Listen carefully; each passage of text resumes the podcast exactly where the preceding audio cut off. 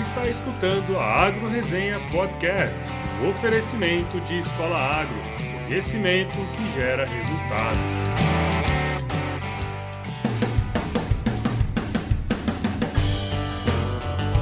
Olá, pessoal! Aqui quem fala é o Paulo Ozaki. Seja bem-vindo ou bem-vinda a mais um episódio da Agro Resenha.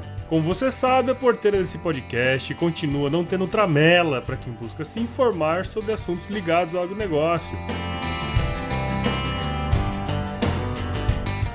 Depois de um tempo distante dos microfones, o meu amigo Ângelo Zilame está de volta aqui para mais um episódio dos Mitos e Verdades do Agronegócio. Fala aí, Gaúcho, como é que estão as coisas? Isso aí, pessoal. Forte abraço a todos os ouvintes. As coisas estão muito boas. E eu já tava com saudade, Paulette. É, quase dois meses sem agro-resenha aí já tava batendo uma abstinência. Ah, você não aparece mais, né, mano?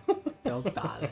Deixa assim. Bom, tem quem diga aí que o ano no Brasil só começa depois do carnaval, né, cara? Mas eu sinto informar que quem esperou o carnaval passar já perdeu dois meses de 2018, cara. Como passa rápido, hein, mano? É, isso mesmo, cara. Apesar de, de parecer que o ano só inicia depois do carnaval, nesses meses aconteceram muitas coisas. Exatamente. E muita gente fez muita coisa também. é, você já falou aí, né? Apesar da gente estar tá aqui ainda no final de fevereiro, esse ano tem sido de muitas mudanças para você, né, cara? Fala um pouco aí dos desafios que você tem pela frente. É, isso mesmo, Paulo. Depois de cinco anos de IMEA, estou indo em busca dos meus sonhos. Como já falei aqui mesmo, gosto muito de me planejar e olhar para o que eu quero ser daqui 10 anos, ou mesmo quando ficar velho. E em cima desse desejo, executar minhas decisões e essa foi uma delas, né, de largar o entre aspas estabilidade e uma carreira próspera e navegar para esse mar revolto aí que se chama empreendedorismo. empreendedorismo, exato. É importante dizer, né, que que eu cheguei no IMEA de uma forma e saio totalmente diferente. O meu muito obrigado, né, pelas oportunidades e pelos inúmeros feedbacks certeiros isso nos fez, me fez crescer muito e faz as pessoas que lá trabalham crescer muito e numa exponencial muito grande e transformar aquele, a, aquele instituto como referência mundial. É, isso é, é, algo muito, muito bacana. Também sai com a certeza de ter ajudado um pouquinho o agro. Afinal, foram quase mil boletins, inúmeras reportes de safra, comercialização, semeadura que a gente ajudou um pouquinho na construção disso. E agora, né, Paulo, como sempre acontece aí na, na, nos podcasts do Agro Resenha, da parceria com a Escola Agro, agora eu vou atuar na Escola Agro é, full time. E o que que faz, né, a Escola Agro hoje? Ela atua no agro através da, da educação de pessoas que trabalham nesse setor. Então, estamos há um ano com a Escola Agro e já ajudamos mais de 800 pessoas a entenderem o agro, entenderem melhor os produtores rurais. É, e quem quiser ter mais acesso aí é só ir lá no www.escola escolaagro.com.br. E por que, que a gente pensou nisso, né? Porque eu e meu sócio, Adolfo Petri, a gente acredita que o caminho para um mundo melhor passa pela educação. É, e por isso estamos nos dedicando muito a esse projeto. E além de nós, tem uma equipe aí de alta performance com a mesma visão e com uma pegada muito forte que vem fazendo esse sonho se tornar realidade. E por isso que agora eu fico full time aí na Escola Agro para a gente conseguir disparar com essa startup da moda. Falar startup. Falar startup, você agora você é o CEO da startup. É startup.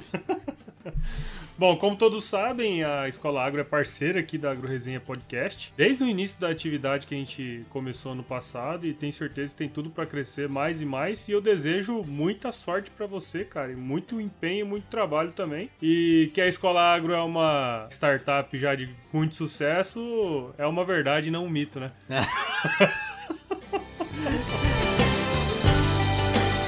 Bom, então antes que a gente comece a falar aqui sobre os mitos e verdades do agronegócio nesse episódio, eu gostaria de agradecer aos mais novos sete membros do nosso site. São eles o André Dicati, Lucas Capelaro, Marcelo Chagas Furtado, Roberta Silva, Luiz Pereira Vinholes, Matheus Astum Cirino e o Gabriel Bigolin. A cada episódio que passa, a gente está mais perto de alcançar os 500 inscritos no nosso site. Tudo bem que estamos apenas com 97, mas quem disse que eu tô com pressa, né, cara?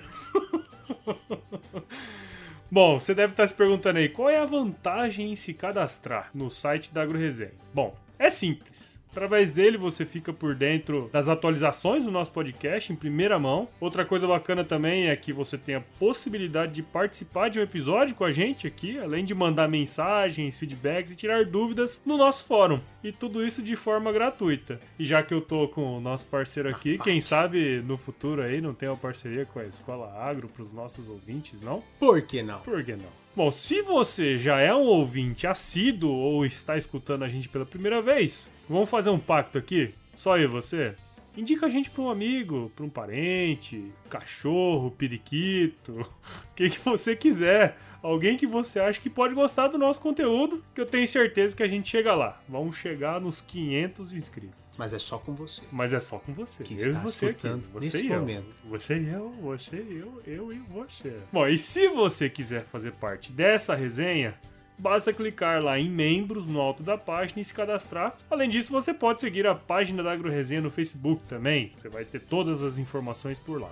Agora vamos pro episódio dessa semana, cara. Tô com saudade de mitos e verdades. Então, firma o golpe aí que nós já vertemos.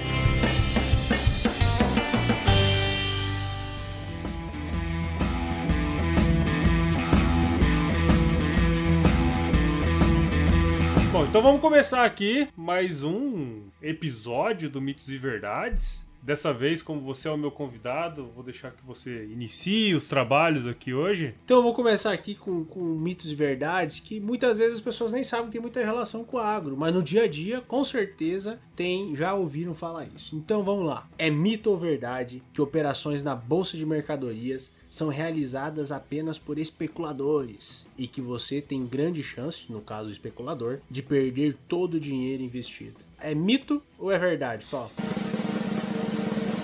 Ah, é um mito, né, cara? É um mito verdade, mas, é um mito. É, mas é um mito. É um mito, é um mito. É um mito. Então, a bolsa de mercadorias na agropecuária, ela deve ser utilizada para a realização de um hedge. O que, é hedge? Nada mais é do que a fixação de preço. Então, o produtor, além de fazer aquela fixação já costumeira, com a trade ou com o vizinho, enfim, com quem compra ou quem, quem vende o produto dele, ele pode fazer essa fixação lá na bolsa. É, e ainda é muito pouco utilizado aqui no Brasil pelos produtores, mas as trades e as grandes empresas do setor utilizam essa ferramenta para diminuir seus riscos e garantirem seus lucros. Então, aquelas pessoas, aquelas trades, empresas que estão fixando o seu preço para você, com certeza elas estão fazendo essa fixação lá na bolsa para garantir que vão conseguir é, cumprir com aquelas obrigações.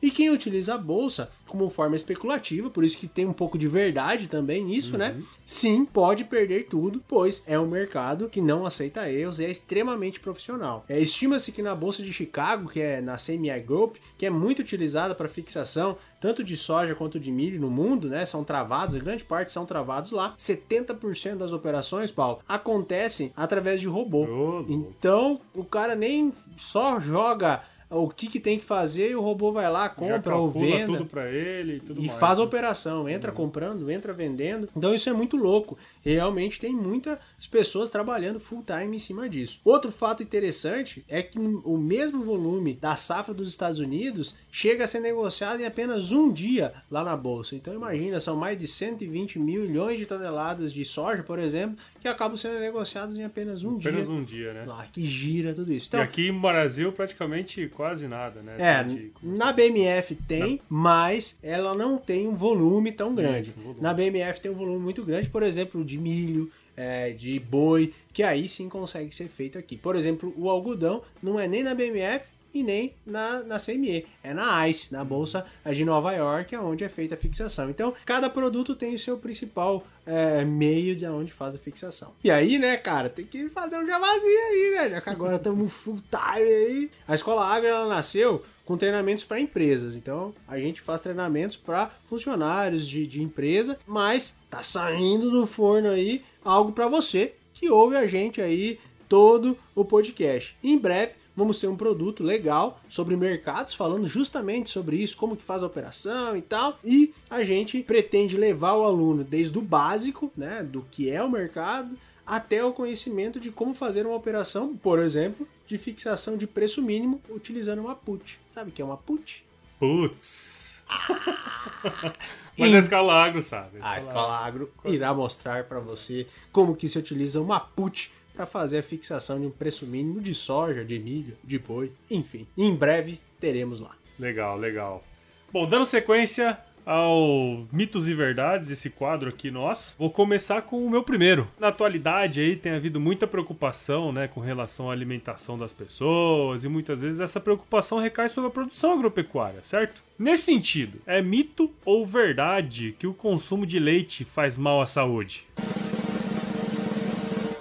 Oh, é mito, pô. Mito, ah, mito, mito. Óbvio que tem também as suas verdades. Verdades, mas em regra geral é um mito, né? Então, para começar, eu acho que é bacana falar que a composição do leite, que muita gente às vezes nunca nem parou para pensar, né, o que tá bebendo. O que, que, é leite, né? O que, que, é o leite? O que, que tem no leite? Então, vamos considerar que você que tá nos escutando aí bebe dois copos com 250 ml de leite por dia, um pela manhã e outro à noite. Pois bem, cada copo que você tá consumindo aí entre 212 a 220 gramas de água e apenas 30 ou 38 gramas de sólidos, né? Então o que, que é esses sólidos, né? Essa quantidade é mais ou menos 10 a 12 gramas de lactose, 5 a 7 gramas de gordura e 2 e 2,5 de minerais e 7 a 10 gramas de proteína. Podemos dizer que é uma bebida completa, completa. né? Então, por ser uma bebida, obviamente, de alto valor nutricional e de preço até relativamente acessível no mundo inteiro, o seu consumo é amplamente difundido. E o alto teor de cálcio é um dos principais fatores benéficos do consumo de leite, uma vez que a baixa ingestão do mineral é altamente associada à osteoporose e à perda de dentes por exemplo, né?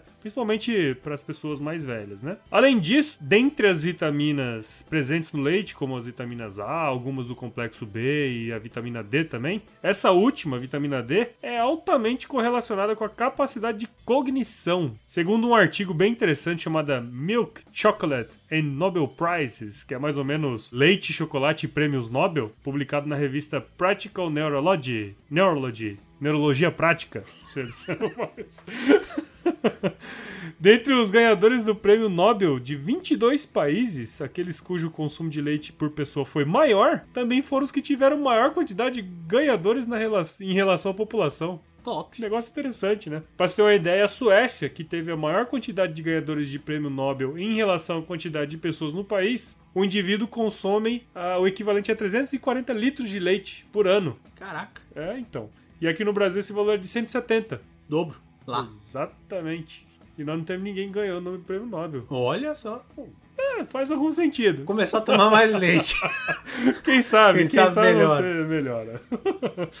Obviamente que o leite faz mal aquelas pessoas que têm problemas de intolerância à lactose ou outros tipos de alergia, né? Ou seja, deixar de consumir leite deve ser uma decisão com acompanhamento médico e não por modismos de consumo em função de notícias infundadas e sem critério científico. O maior exemplo disso é o consumo de ovos e manteiga, que de uma hora para outra virou vilão e voltaram a ser mocinhos novamente com a mesma velocidade. Então, tem que ter bastante critério para deixar de consumir um alimento com valor nutricional tão grande como é o leite. É legal, Paulo, porque eu, eu nasci e cresci tirando leite. Então, minha infância foi no interior de espumoso, tirando leite, tomando muito leite, comendo muito queijo. E legal, legal não, né? E ruim é que a minha mãe, depois de um tempo, começou a ter intolerância à lactose, que é um fato, né? Que que acontece, pode acontecer, pode acontecer, pode acontecer, e hoje ela não pode mais ingerir, mas tem um monte de medicamento, de dietas, de tratamento para poder fazer. Então, é, não é uma coisa é, generalizada o que é ruim. Eu como leite, tomo leite, adoro tomar, tomar leite, os derivados também,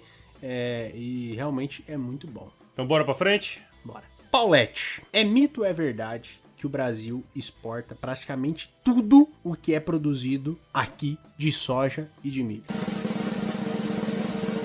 Obviamente que a gente exporta bastante, né, cara? Mas nem tudo é exportado, né? Exato. Muito se fala que o Brasil é um grande produtor, e de fato é, porém, fala-se que a gente produz muito produtos de baixo valor agregado, é, os chamados produtos primários, e que vendemos tudo o que é produzido, sem agregar valor, por exemplo, nas indústrias internamente. E a gente sempre ouve falar muito desses dois produtos, a soja e o milho. Porém, quando a gente vai de a fundo nos dados, o relatório do USDA, ele tem tanto a produção quanto a gente consome internamente. E aí, quando a gente olha esses dados, a gente vê que não é bem assim a história. Quando a gente olha para as informações da safra 16 e 17, o Brasil esmagou mais de 35% da soja produzida aqui. Ou seja, 35% foi esmagado internamente aqui no Brasil para se produzir farelo e óleo. E esse farelo vai, pode até ser exportado também, mas vai para o consumo é, é, de animais, de animais né? para fazer ração. E o óleo,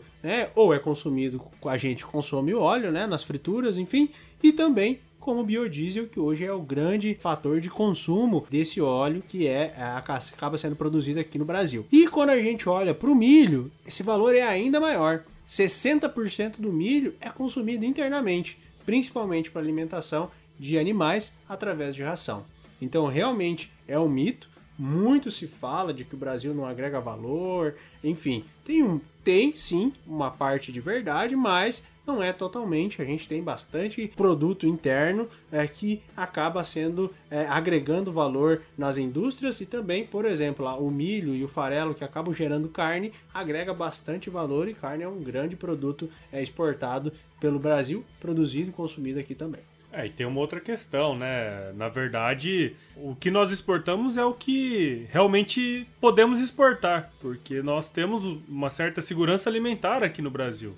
Né? Então é importante que a gente produza a quantidade necessária para que nossa população possa comer e o restante, o que sobra, a gente pode exportar para outros países. Não tem nada de mal também nisso, né? Exatamente. Por exemplo, a China, que tem um consumo muito grande de, de óleo, é, de farelo, ela é a grande compradora é, desse produto da, do, da soja é, que é ser esmagado lá. A indústria da China, não é novidade para ninguém, é muito mais eficiente do que a indústria aqui no Brasil. Até porque são as quase as mesmas empresas, né? Mas o, o, o custo Brasil acaba pesando e por isso que eles acabam levando a sorte. Então, uma questão também não é que o produtor quer fazer essa venda, é que é mais lucrativo ou as empresas querem comprar o grão do que comprar farelo, do que comprar óleo, porque é mais barato fazer esse esmagamento, esse processamento desse produto lá é, na China ou em outros lugares. Exatamente. Então, vamos pro último mitos ou verdades aqui desse programa, né? Bom, muito se fala por aí também, Ângelo Zelami, que a chamada agricultura industrial, ou aquela de larga escala, vamos dizer assim, está tomando o lugar da agricultura familiar. Pois bem, nesse caso, é mito ou verdade que esta chamada agricultura industrial é a principal responsável pela alimentação mundial atualmente? Mito. É, é um mito, né, cara? E eu vou mostrar por quê. Então mostra. Que aqui eu mata a cobra e mostro o pau.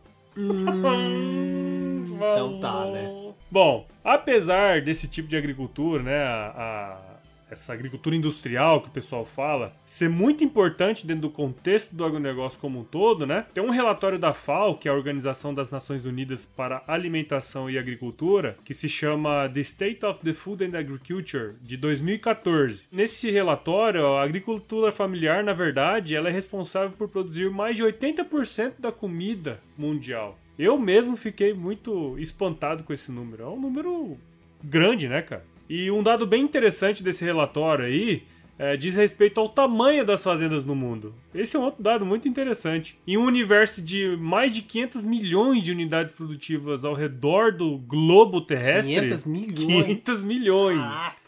72% possuem menos de um hectare, cara.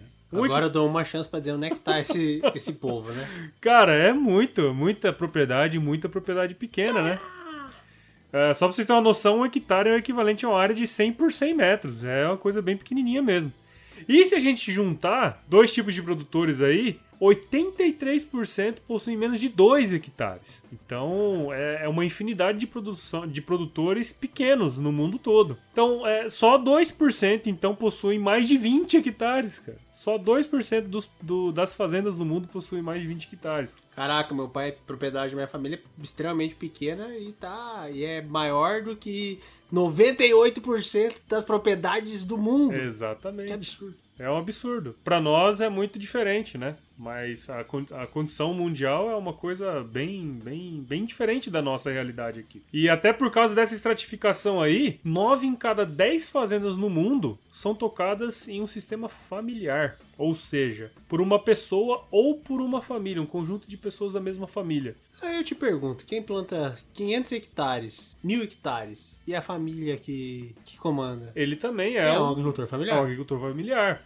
Então, não, Isso não- é interessante. Isso, lógico. é. Por exemplo, aqui em Mato, aqui em Mato Mato Grosso. Grosso, por exemplo, mesmo, é um lugar que tem muitas fazendas de 500, 600, 700, que é tocado pela própria família. É, tem meus tios que tem, sei lá, mais de mil hectares e é pra família que comanda. É a família que comanda. Então não deixa de ser uma agricultura familiar. Né? A questão é que eles têm uma escala muito maior. E, e o mais legal dessa informação é que, óbvio, há uma concentração de terra, né? não quer dizer que essa que representa a maior quantidade diária, isso é uma coisa muito importante, mas a, a produção dos pequenos produtores familiares ela é muito importante para o desenvolvimento econômico das regiões. É, a gente está com, aqui com o Brasil na cabeça, mas eh, podemos imaginar regiões como a Índia, regiões como China. China, que existem mesmo muito, muitos pequenos produtores. Então, é, essa produção familiar ela é de fato muito importante para a alimentação mundial.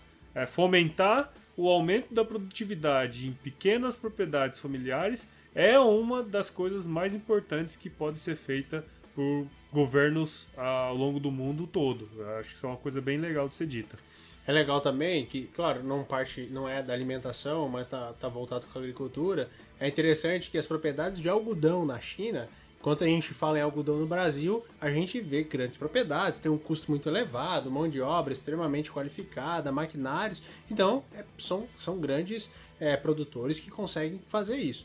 Agora, quando a gente olha para a China é diferente, porque lá é, é muito disso, porque é um hectare e a pessoa tem que comandar um hectare de algodão, tudo manualmente, vai lá, faz a capina, ajusta, e a produção deles é gigante. Ele é o maior produtor de algodão do mundo, fazendo a produção em grande parte dessa forma, né? Então, realmente, é, o Brasil tem suas coisas que são bastante diferentes do que o resto do, do mundo. É, cada país tem a sua particularidade. Particularidade, né? Isso é uma coisa bem importante. Bom, Galchão, eu, foi um programa bacana também esse aqui. Nossa, esses quadros, esse quadro do Mitos Foi e bem Verdades sempre... eclético Eclético, eclético, é. Nós fomos de pequena propriedade para bolsa de valores. Bolsa de Top. valores. Valores não, mercadoria. De mercadorias, exato. Então, eu, eu particularmente gosto muito de fazer esse programa aqui e, e acredito que pode atender aí a gregos e troianos, né, cara? Bom, eu espero que esse 2018 aí seja de sucesso, como sempre, né? E que a Escola Agro e a Agro Resenha continue essa parceria que tem tudo pra crescer, né, cara? É, e tem mais um ponto. Agora dá pra ouvir a Agro Resenha em mais um canal.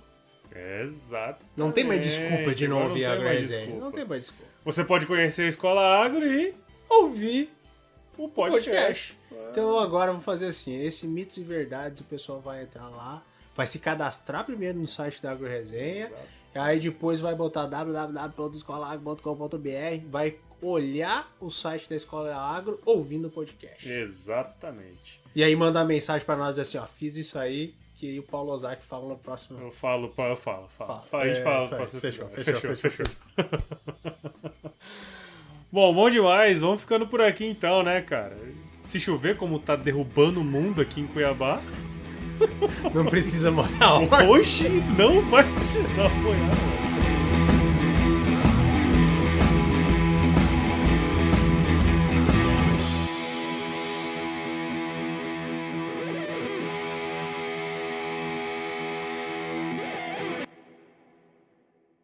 Bom, depois de um tempo aí distante dos microfones, o meu ami... meu amigo... É, ao longo. Ao- Deixa quieto. usar, utilizar mais, com mais entendimento, as pessoas tendem a utilizar mais. Valeu, Sofia! A gente faz mal aquelas pessoas que têm problemas de intolerância. Intolerância. Você escutou a Agro Resenha Podcast, um oferecimento de Escola Agro, conhecimento que gera resultado.